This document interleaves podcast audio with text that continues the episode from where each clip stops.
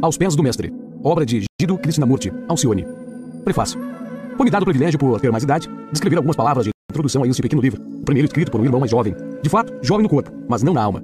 Os ensinamentos nele contidos foram lhe dados pelo seu mestre, ao prepará-lo para a iniciação, e foram escritos pelo discípulo de memória, lenta e laboriosamente, pois o seu inglês no ano passado era muito menos fluente do que agora. É, na maior parte, uma reprodução das próprias palavras do mestre, e o que não é a reprodução verbal é o pensamento do mestre, vestidos com as palavras do discípulo. Duas frases omitidas foram restabelecidas pelo mestre. Em dois outros casos, uma palavra esquecida foi acrescentada. Afora isto, é inteiramente do próprio Alcione, Giro Krishnamurti, sua primeira dádiva ao mundo. Aos que batem, do real, conduze-me ao real. Das trevas, conduze-me à luz. Da morte, conduze-me à imortalidade. Prólogo. Estas palavras não são minhas, são do mestre que me ensinou. Sem ele eu nada poderia ter feito. Porém, com seu auxílio comecei a trilhar a senda. Tu também desejas entrar na mesma senda, por isso as palavras que ele me dirigiu também irão auxiliar-te, se as obedeceres. Não basta dizer que são verdadeiras e belas. O homem que deseja obter êxito tem de fazer exatamente o que é dito. Olhar para o alimento e dizer que é bom não satisfará o faminto. Ele necessita estender a mão e comê-lo. Da mesma forma, não basta ouvir as palavras do mestre. Tu tens de fazer o que ele diz, atentando a cada palavra, aceitando cada sugestão. Pois se uma sugestão não for aceita, se uma palavra não for atendida, perdidas estarão para sempre, porque o mestre não fala duas vezes.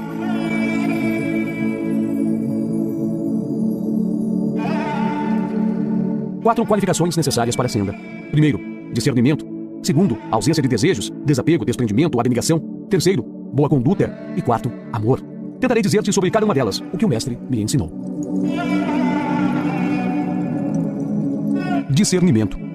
A primeira dessas qualificações é o discernimento, usualmente tomado no sentido da distinção entre o real e o irreal, que conduz o homem a entrar na senda. Isto é, mas é também muito mais, e deve ser praticado não somente no início da senda, mas a cada passo, todo dia até o fim. Entras na senda porque aprendestes que somente nela se podem encontrar as coisas merecedoras de aquisição. Os homens que não sabem trabalham para adquirir as riquezas e o poder. Porém, esses bens são quanto muito para uma vida somente, e portanto reais. As coisas maiores do que essas, coisas reais e duradouras, quando as tiveres visto uma vez, não mais desejarás as outras. Em todo mundo, há somente dois tipos de pessoas: as que sabem e as que não sabem. E esse conhecimento é o que importa. A religião que o homem professa, a raça que ele pertence, essas coisas não são importantes. O que é realmente importante é esse conhecimento. O conhecimento do plano de Deus para os homens. Pois Deus tem um plano, e esse plano é evolução. Quando o homem o tiver visto uma vez e realmente o conhecer, não poderá deixar de cooperar com ele, tornando-se uno com ele, por ser tão glorioso e tão belo. Assim porque sabe, ele está ao lado de Deus, mantendo-se no bem e resistindo ao mal, trabalhando para a evolução e não por egoísmo. Se está ao lado de Deus, é um dos nossos. E não tem a menor importância que ele se denomine hinduísta ou budista, cristão ou maometano. Se é um indiano ou um inglês, um chinês ou um russo. Aqueles que estão ao lado de Deus sabem porque aí se encontram e o que devem fazer e estão tentando fazê-lo. Todos os outros ainda não sabem o que devem fazer. E assim muitas vezes agem insensatamente, tentando criar caminhos para si próprios que pensam que eles serão agradáveis, não compreendendo que todos são um e que, portanto, somente aquilo que o uno quer pode ser realmente agradável a todos. Estão seguindo o real ao invés do real, até que aprendam a distinguir entre esses dois, não se posicionarão ao lado de Deus. Assim, esse discernimento é o primeiro passo. Mas mesmo quando a escolha for feita, deves ainda lembrar-te que do real e do irreal há muitas variantes, e o discernimento deve ainda ser feito entre o certo e o errado, o importante e o não importante, o útil e o inútil, o verdadeiro e o falso, o altruísmo e o egoísmo. Entre o certo e o errado não deveria ser difícil escolher, pois aqueles que desejam seguir o mestre já se decidiram a seguir o certo a todo custo. Mas o corpo e o homem são dois, e a vontade do homem nem sempre é o que o corpo deseja. Quando o teu corpo deseja alguma coisa, para e pensa se tu realmente desejas isso, pois tu é Deus e tu queres somente o que Deus quer, mas deves penetrar fundo dentro de ti mesmo para encontrar Deus dentro de ti e ouvir a sua voz, que é a tua voz. Não confundas teus corpos contigo mesmo, nem o corpo físico, nem o astral, nem o mental. Cada um deles pretende ser o ego, para obter o que deseja. Precisa, porém, conhecê-los todos e conhecer-te a ti mesmo como o senhor deles. Quando há trabalho que precisa ser feito, o corpo físico quer descansar, passear, comer e beber. O homem que não sabe diz a si mesmo: Eu quero fazer essas coisas e preciso fazê-las. Mas o homem que sabe diz: Aquele que quer não sou eu e deves esperar um pouco. Frequentemente, quando há uma oportunidade de auxiliar alguém, o corpo insinua. Quanto ao aborrecimento não trará isto, deixamos que o outro qualquer o faça. Mas o homem que sabe replica o seu corpo. Tu não me impedirás de praticar uma boa ação. O corpo é teu animal, o cavalo sobre o qual montas. Portanto, deves tratá-lo bem e cuidar bem deles. Não deves sobrecarregá-lo de trabalho, deves alimentá-lo corretamente, só com alimentos e bebidas puros, e mantê-lo sempre minuciosamente limpo, sem o menor resquício de impureza. Pois sem um corpo perfeitamente limpo e saudável, não podes realizar a árdua tarefa de preparação, nem podes suportar o seu incessante esforço. Mas deves ser sempre tu quem comanda o corpo, e não ele que comanda ti. O corpo astral tem seus desejos, e tem as dúzias. Ele quer que fiques irado, que digas palavras ásperas, que sintas ciúmes, que seja ávido por dinheiro, que invejes as posses das outras pessoas e que te entregues à depressão. Ele quer todas essas coisas e muito mais, não porque deseje prejudicar-te, mas porque gosta de vibrações violentas e gosta de mudá-las constantemente. Mas tu não queres nenhuma dessas coisas e, portanto, deves discernir entre os teus desejos e o desejo do corpo astral. Teu corpo mental deseja pensar em si mesmo, orgulhosamente separado, pensar muito mais em si mesmo e pouco nos outros. Mesmo quando tu o tiveres desviado das coisas mundanas, ainda tentarás procurar para si, fazer-se pensar em teu próprio progresso, em vez de pensar sobre a obra do mestre e auxiliar os outros. Quando tu meditares, tentará fazer-te pensar sobre as inúmeras diferenças, coisas que ele deseja, em vez de pensar na única coisa que tu queres. Tu não és esta mente, mas ela é tua para que uses. Assim, aqui novamente discernimento é necessário. Tens de vigiar-te incessantemente, ou falharás. Entre o certo e o errado, o ocultismo não admite acordo. A qualquer custo, aparente tens de fazer o que é correto, e não fazer o que é errado, sem dar importância ao que o ignorante possa pensar ou dizer. Tu deves estudar profundamente as leis ocultas da natureza, e quando as conheceres, organiza a tua vida de acordo com elas, utilizando sempre a razão e o bom senso. Precisas discernir entre o importante e o não importante, firme como uma rocha no que concerne ao certo e ao errado. Cede sempre aos outros em coisas de sono menos importância, pois deve sempre ser amável e bondoso, razoável e conciliador, deixando aos outros a mesma plena liberdade que necessitas para ti mesmo. Procura verificar o que vale a pena ser feito. E lembra-te que não deves julgar as coisas por sua grandeza aparente. Uma pequena coisa que seja diretamente útil à obra do mestre vale muito mais a pena ser feita do que uma grande coisa que o mundo considere boa. Precisas distinguir não somente o útil do inútil, mas ainda o mais útil do menos útil. Alimentar os pobres é uma boa obra, nobre e útil, porém alimentar as suas almas ainda é mais nobre e mais útil do que alimentar seus corpos. Qualquer homem rico pode alimentar o corpo, mas somente aqueles que sabem podem alimentar a alma. Se tu sabes, é teu dever auxiliar os outros. Por mais sábio que sejas nesta senda, ainda terás muito que aprender, tanto que aqui também deve haver discernimento, e tu deves pensar cuidadosamente o que vale a pena de ser aprendido. Todo conhecimento é útil, e um dia terás todo o conhecimento. Enquanto, porém, tu tiveres somente parte dele, toma cuidado para que essa seja a parte mais útil. Deus, tanto a sabedoria como amor. E quanto mais sabedoria tiveres, mais ele poderá se manifestar por teu intermédio. Estuda então, mas estuda em primeiro lugar aquilo que mais se habilite a auxiliar os outros. Trabalha pacientemente em teus estudos, não para que os homens te considerem sábio, nem mesmo para que possas ter a felicidade de ser sábio, mas porque somente os homens sábios podem ser sabiamente úteis. Por muito que desejes auxiliar enquanto fores ignorantes, poderá fazer mais mal do que bem. Precisa distinguir entre a verdade e a falsidade. Tens que aprender a ser verdadeiro em tudo, em pensamento, palavra e ação. Primeiro pensamento. Isto não é fácil, pois há no mundo muitos pensamentos falsos, muitas superstições insensatas, e ninguém que estiver escravizado por elas poderá fazer progresso. Portanto, não deves escolher um pensamento simplesmente porque muitas outras pessoas o acolhem, nem porque se tenha acreditado nele por séculos, nem porque esteja escrito em algum livro que os homens julguem ser sagrado. Tu tens de pensar sobre a questão por ti mesmo e julgar por ti mesmo se ela é razoável. Lembra-te que, embora um milhar de homens concordem sobre o assunto, se eles não souberem nada sobre aquele assunto, a sua opinião não tem valor. Aquele que quiser trilhar a senda tem de aprender a pensar por si mesmo, porque a superstição é um dos maiores males do mundo, um dos trilhões dos quais por ti próprio deves te libertar completamente. O teu pensamento a respeito dos outros deve ser verdadeiro. Não penses a respeito deles aquilo que não saibas. Não suponhas que os outros estejam sempre pensando em ti. Se o homem fizer alguma coisa que imaginas poder prejudicar-te ou disser alguma coisa que imaginas aplicar-se a ti, não penses imediatamente. Ele deseja ofender-me. É mais provável que nunca tenha pensado em ti, pois cada alma tem suas próprias preocupações e seus pensamentos giram principalmente em torno de si mesmas. Se um homem te falar irritadamente, não penses, ele me odeia, ele quer ferir-me. Provavelmente alguém alguma outra coisa deixou irado, e acontecendo encontrar-te, voltou a sua ira sobre ti. Ele está agindo insensatamente, pois toda ira é insensata, mas nem por isso deves pensar sobre ele de modo não verdadeiro. Quando te tornares um discípulo do mestre, poderás sempre pôr à prova a verdade do teu pensamento colocando ao seu lado, pois o discípulo é uno com seu mestre e necessita somente voltar seu pensamento para o mestre para ver imediatamente se ambos estão de acordo. Se assim não for, o pensamento do discípulo está errado. Ele deve modificá-lo instantaneamente, pois o pensamento do mestre é perfeito, porque ele sabe tudo. Aqueles que ainda não foram aceitos por ele não podem fazer isso perfeitamente, mas eles podem ajudar grandemente a si mesmos parando frequentemente para pensar. O que pensaria o mestre a esse respeito? O que diria ou faria o mestre nessas circunstâncias? Pois nunca deves fazer, dizer ou pensar o que não possas imaginar o mestre fazendo, dizendo ou pensando. Deve ser verdadeiro também no falar, exato e sem exageros. Nunca atribuas motivos a outra pessoa. Somente seu mestre conhece os pensamentos, e ele pode estar agindo por razões que nunca entraram em tua mente. Se ouvires algum boato contra alguém, não repitas, pode não ser verdadeiro, e ainda que o seja, é mais amável não dizer. Pense bem antes de falar para não caíres em inexatidões.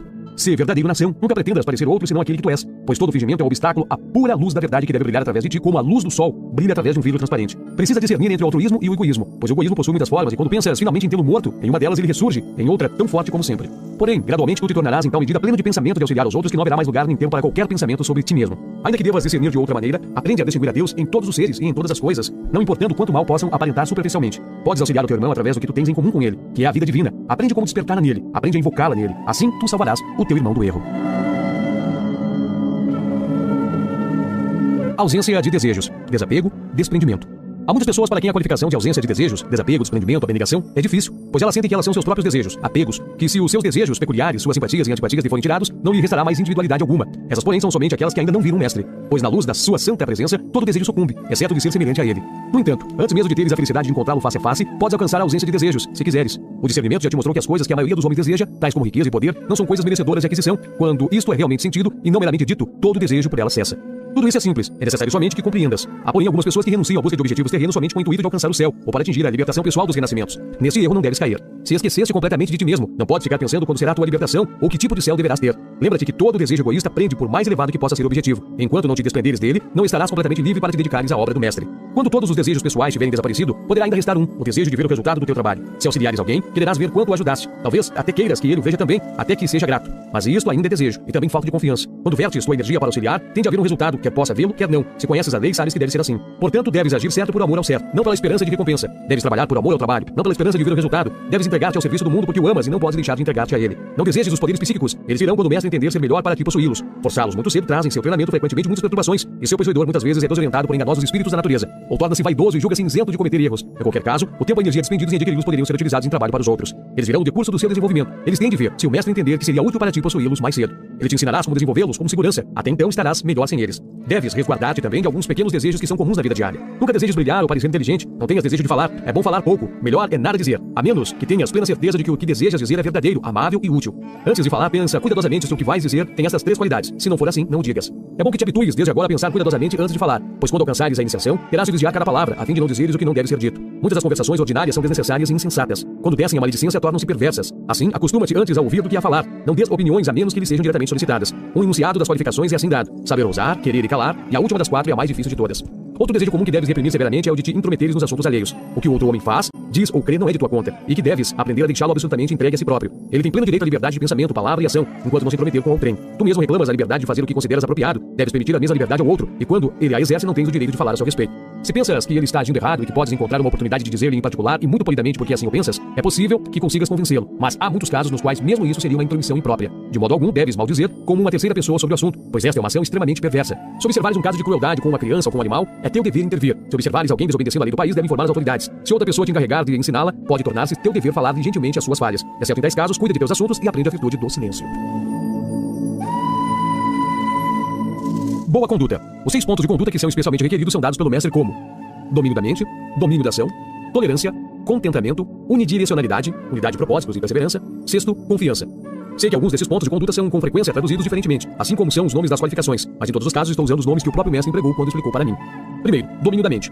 A qualificação ausência de desejos, desapego, mostra que o corpo astral deve ser controlado. Aqui se mostra a mesma coisa para o corpo mental. Isso significa controle do temperamento, de modo que não possa sentir ira ou impaciência. Domínio da própria mente, de modo que o pensamento pode ser calmo e imperturbável. E, através da mente, domínio dos nervos, de modo que possam ser os menos irritáveis possível. Esse último é difícil, porque quando tentas preparar-te para a senda, não podes evitar que teu corpo se torne mais sensível, de modo que seus nervos sejam facilmente perturbados por um som ou por um choque, e sintam agudamente qualquer pressão, mas deve fazer o melhor que puderes. A mente calma também significa coragem, de modo que possas encarar sem medo as provas e dificuldades da senda. Significa ainda firmeza, de modo que possas dar menor importância às perturbações que todos encontram na vida diária, e evitar a incessante preocupação com as pequenas coisas, das quais muitas pessoas consomem a maior parte de seu tempo. O mestre ensina que não tem a menor importância que aconteça exteriormente ao homem. Tristeza, perturbações, doenças, perdas, tudo isso deve ser como nada para ele, e não deve permitir que afete a calma da sua mente. Eles são o resultado de ações passadas e quando vem deve suportá-las alegremente, lembrando que todo mal é transitório e que é teu dever de permanecer sempre contente e sereno. Pertencem a tuas vidas anteriores e não a esta, não podes modificá-las. Portanto, é inútil preocupar-te com elas. Pensa antes do que está fazendo agora e que causará os acontecimentos da tua próxima vida, pois esta tu podes modificar. Nunca te permita sentir triste ou deprimido. A depressão é um erro, porque contamina os outros e torna suas vidas mais difíceis, o que não tens o direito de fazer. Portanto, sempre que ele vier a ti, rechaça imediatamente. Deves ainda dominar teu pensamento do outro modo. Não deves deixá-lo variar. Fixa teu pensamento no que quer que esteja fazendo, para que possa ser feito com perfeição. Não deixes tua mente ansiosa, mas mantém sempre bons pensamentos no plano de fundo, prontos a avançar no momento em que ela estiver livre. Usa diariamente o poder do teu pensamento em bons propósitos. Seja uma força na direção da evolução. Pensa cada dia em alguém que saibas estar triste, sofrendo ou necessitando auxílio, e verte sobre ele pensamentos de amor. Preserva tua mente do orgulho, pois o orgulho provém somente da ignorância. O homem que não sabe pensa ser grande, imagina ter feito esta ou aquela grande coisa, mas o homem sábio sabe que só Deus é grande e que toda obra é feita somente por Deus. 2. Domínio da ação. Se o teu pensamento for o que deve ser, terás, terás pouca dificuldade com a tua ação. Lembra-te, contudo, que para ser útil à humanidade, o pensamento deve resultar em ação. Não deves haver preguiça, mas constante atividade em boas obras. Tens, porém, de cumprir o teu próprio dever, não de outrem, a não ser com a sua permissão e o propósito de auxiliá-lo. Deixa que cada um execute o seu próprio trabalho do seu modo. Esteja sempre pronto a oferecer auxílio onde for necessário, mas nunca te intrometas. Para muitas pessoas, a coisa mais difícil do mundo é aprender a cuidar dos seus próprios assuntos. Porém, é exatamente isso que deves fazer. Pela razão de tentares realizar um trabalho mais elevado, não deves esquecer os teus deveres ordinários, pois enquanto não os tiveres cumprido, não estarás livre para o outro serviço. Não deves assumir novos deveres mundanos, mas aqueles que assumiste devem cumprir perfeitamente. Os deveres evidentes e razoáveis que tu próprio reconheces, isto é, não os deveres imaginários que os outros tentam impor-te. Se queres pertencer ao mestre, deves executar o teu trabalho ordinário, melhor do que os outros. Não pior, porque deves fazer também isto por amor a ele. Terceiro, tolerância. Deve sentir perfeita tolerância por todos e um sincero interesse pela crença daqueles de outra religião, tanto quanto pela tua própria, porque a religião dos outros é o caminho para o Supremo, da mesma forma que a tua. E para auxiliar a todos, deve a todos compreender. Mas ao fim de alcançar essa perfeita tolerância, deves tu próprio, em primeiro lugar, libertar-te do fanatismo e da superstição. Tens de aprender que não há cerimônias necessárias se não pensarias ser de algum modo melhor do que aqueles que a não praticam. Não deves, porém, condenar os outros que ainda se apegam a cerimônias. Deixa-os fazer conforme a sua vontade, mas eles não devem prometer-te contigo que sabes a verdade. Não deve te forçar-te aquilo que já ultrapassaste. Seja indulgente com todos, seja amável em tudo. Agora que teus olhos estão abertos, algumas das tuas antigas crenças, tuas antigas cerimônias podem parecer-te absurdas. Talvez de fato elas realmente assim sejam. Contudo, ainda que não possas mais tomar parte delas, respeite-as por amor àquelas boas almas para quem elas ainda são importantes. Elas têm o seu lugar e sua utilidade. São como aquelas linhas duplas que, quando criança, guiavam-te para que escrevesses em linha reta e na mesma altura, até que aprendesses a escrever muito melhor e mais livremente sem elas. Houve um tempo em que delas necessitaste. Agora, porém, aquele tempo já passou. Um grande instrutor escreveu certa vez: Quando eu era criança, falava como criança, entendia como criança, pensava como criança. Mas quando me tornei homem, deixei meus modos infantis. No entanto, aquele que esqueceu sua infância e perdeu a sua simpatia pelas crianças não é o homem que as possa ensinar ou auxiliar. Assim considera amável, gentil e tolerante a todos, mas a todos igualmente, sejam budistas ou hinduístas, jainistas ou judeus, cristãos ou maometanos. Quarto, contentamento. Deve suportar o teu karma com contentamento, qualquer que ele seja, aceitando como uma honra que o sofrimento venha a ti, porque isso demonstra que os senhores do karma consideram-te digno de auxílio. Por muito duro que ele seja, seja agradecido por não ser ainda pior. Lembra-te que de muito pouca utilidade serás para o mestre enquanto teu mau karma não for resgatado e tu estejas livres. Oferecendo-te a ele, pedisse que o teu karma fosse acelerado. E assim é uma ou duas vidas resgatará o que de outro modo poderia estender-se por muitas de uma centena delas. Para maior proveito, porém, deve suportá-lo contentemente e alegremente. Ainda outro ponto essencial, tens de abandonar todo o sentimento de posse. O karma pode arrebatar-te as coisas que mais gostas, até as pessoas a quem mais amas. Ainda assim deves ficar contente, pronto a superar-te de tudo e de todos. Frequentemente o mestre necessita verter sua força sobre os outros por intermédio do seu servo, mas não poderá fazê-lo se o seu servo ceder à pressão. Portanto, o contentamento deve ser a regra. Quinto, unidirecionalidade, unidade de propósitos e perseverança. A única coisa que tens de manter em vista é executar o trabalho do mestre. Ainda que qualquer outra coisa para fazer pudesse surgir em teu caminho. Aquela, pelo menos, tu nunca deverás esquecer. Numa outra coisa, porém, pode surgir em teu caminho, pois todo trabalho altruísta e de auxílio é o trabalho do mestre, e tu deves executá-lo por amor a ele, e tens de dar toda a tua atenção a cada parte que executares, a fim de ser o que de melhor possas fazer. O mesmo instrutor também escreveu: Tudo quanto fizerdes, faz-o de todo o coração, como sendo para o Senhor e não para os homens. Pensa como executarias um trabalho se soubesse que o mestre veria vê-lo imediatamente. É justamente desse modo que deve executar o teu trabalho. Aqueles que sabem mais, melhor, compreenderão tudo o que esse versículo significa. Há um outro semelhante, muito mais antigo. Tudo quanto vier a mão para fazer, faz-o com todo o teu poder. Unidirecionalidade, a unidade de propósito e perseverança, significa também que nada deverá jamais desviar-te, nem sequer por um momento da senda no qual entraste. Nem tentações, nem prazeres mundanos, nem mesmo afeições mundanas deve jamais desviar-te, pois tu mesmo tens de tornar-se uno com a senda. Ela deve tornar-se de tal modo parte da tua natureza que a siga sem nisso teres de pensar e sem poderes desviar-te dela. Tu, a mônada, assim o disseste. Se separaste da senda, seria como te separaste de ti mesmo. Sexto, confiança. Deves confiar em teu mestre, deves confiar em ti mesmo. Se já viste o mestre, nele confiarás plenamente através de muitas vidas e mortes. Se ainda não viste, mesmo assim tens de tentar averiguar a sua existência. E confiar nele, porque se não o fizeres, nem mesmo ele poderá ajudar-te. A não ser que haja perfeita confiança, não poderá haver perfeita efusão de amor e poder. Deves confiar em ti mesmo. Dizes que te conheces muito bem? Se assim pensas, tu não te conheces. Conheces apenas o débil envoltório externo e que frequentemente tem caído na lama. Mas tu, o eu real, és uma centelha do próprio fogo divino. E Deus, que é todo poderoso, está em ti. E por esse motivo não há nada que não possas fazer se o quiseres. Dize a ti mesmo: O que o homem fez, o que o homem pode fazer, eu sou um homem, mas também o Deus no homem. Eu posso fazer isto e farei, pois a tua vontade deve ser como aço temperado se quiseres a senda.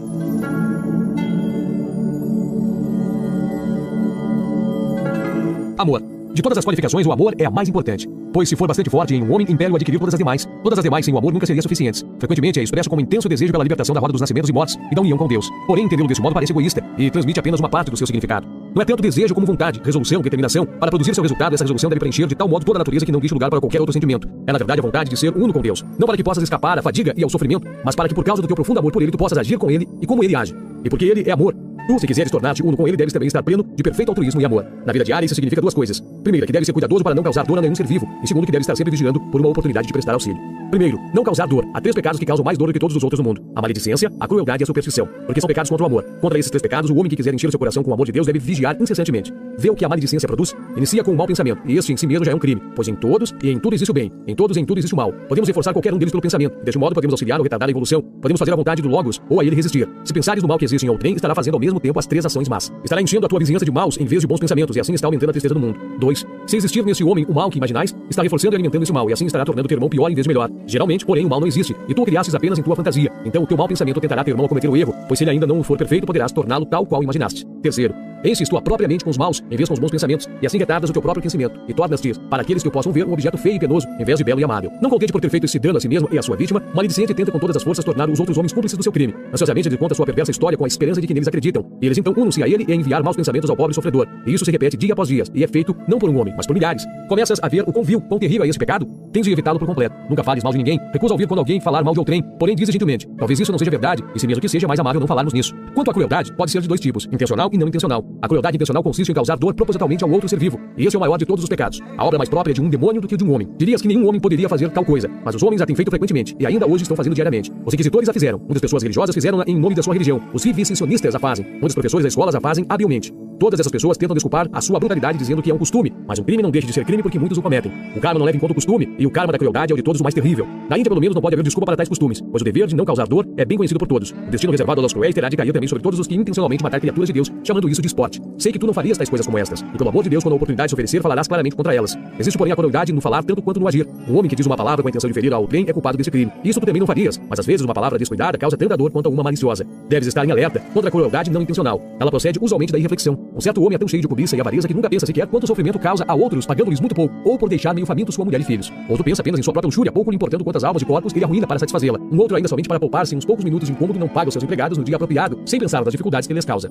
Tanto sofrimento é causado meramente pela irreflexão, por esquecer-se de pensar como uma ação afetará os outros. Porém, o karma nunca esquece, e não leva em conta o fato de que os homens esquecem. Se desejas entrar na senda, tem de pensar nas consequências de que os fizeres, para que não seja culpado da crueldade refletida. A superstição é outro grande mal que tem causado muitas e terríveis crueldades. O homem que é escravo menospreza os outros que são mais sábios, tenta obrigá-los a agir como ele age. Pensa tu na horrível matança produzida pela superstição de que animais devem ser oferecidos em sacrifício, ou pela ainda mais cruel superstição de que o homem necessita de carne para alimentar-se. Pensa nos maus tratos que a superstição destinou para as classes oprimidas em nossa bem-amada Índia, e vê como esta má qualidade pode gerar despeidada crueldade mesmo entre aqueles que conhecem o dever da fraternidade. Muitos crimes os homens cometeram em nome do Deus do amor, movido por esse pesadelo da superstição. Cuida muito, pois, para que dela não reste em si o menor vestígio. Esses três grandes crimes tens de evitar, pois são fatais a todo progresso, porque pecam contra o amor. Porém, não deves, desse modo, tão somente refrear o mal, mas tens de ser ativo na prática do bem. Deves estar tão pleno do intenso desejo do serviço, que esteja sempre vigilante para prestá-lo a todos em teu redor, não somente aos homens, mas ainda aos animais e às plantas. Deves prestá-lo em pequenas coisas cada dia, para que o o hábito possas reformar, a fim de que não possas perder a rara oportunidade quando a grande obra apresentar-se para ser feita. Pois se anseia ser uno com Deus, não é por amor a ti próprio, mas para que possa ser um canal através do qual o seu amor possa fluir para chegar aos teus semelhantes. Aquele que está na senda não existe para si mesmo, mas para os outros, esqueceu a si próprio a fim de poder servi-los. Ele é como uma pena na mão de Deus através do qual seu pensamento pode fluir e encontrar uma expressão aqui embaixo, que sem a pena não poderia ter. Ao mesmo tempo, como uma vívida pluma de fogo irradiando sobre o mundo o amor divino que enche seu coração. A sabedoria que te torna capaz de auxiliar a vontade que dirige a sabedoria, o amor que inspira a vontade. Estas são as tuas qualificações. Vontade, sabedoria e amor são os três aspectos do Logos. E tu que desejas alistar-te para servi-lo, deves expressar esses aspectos no mundo.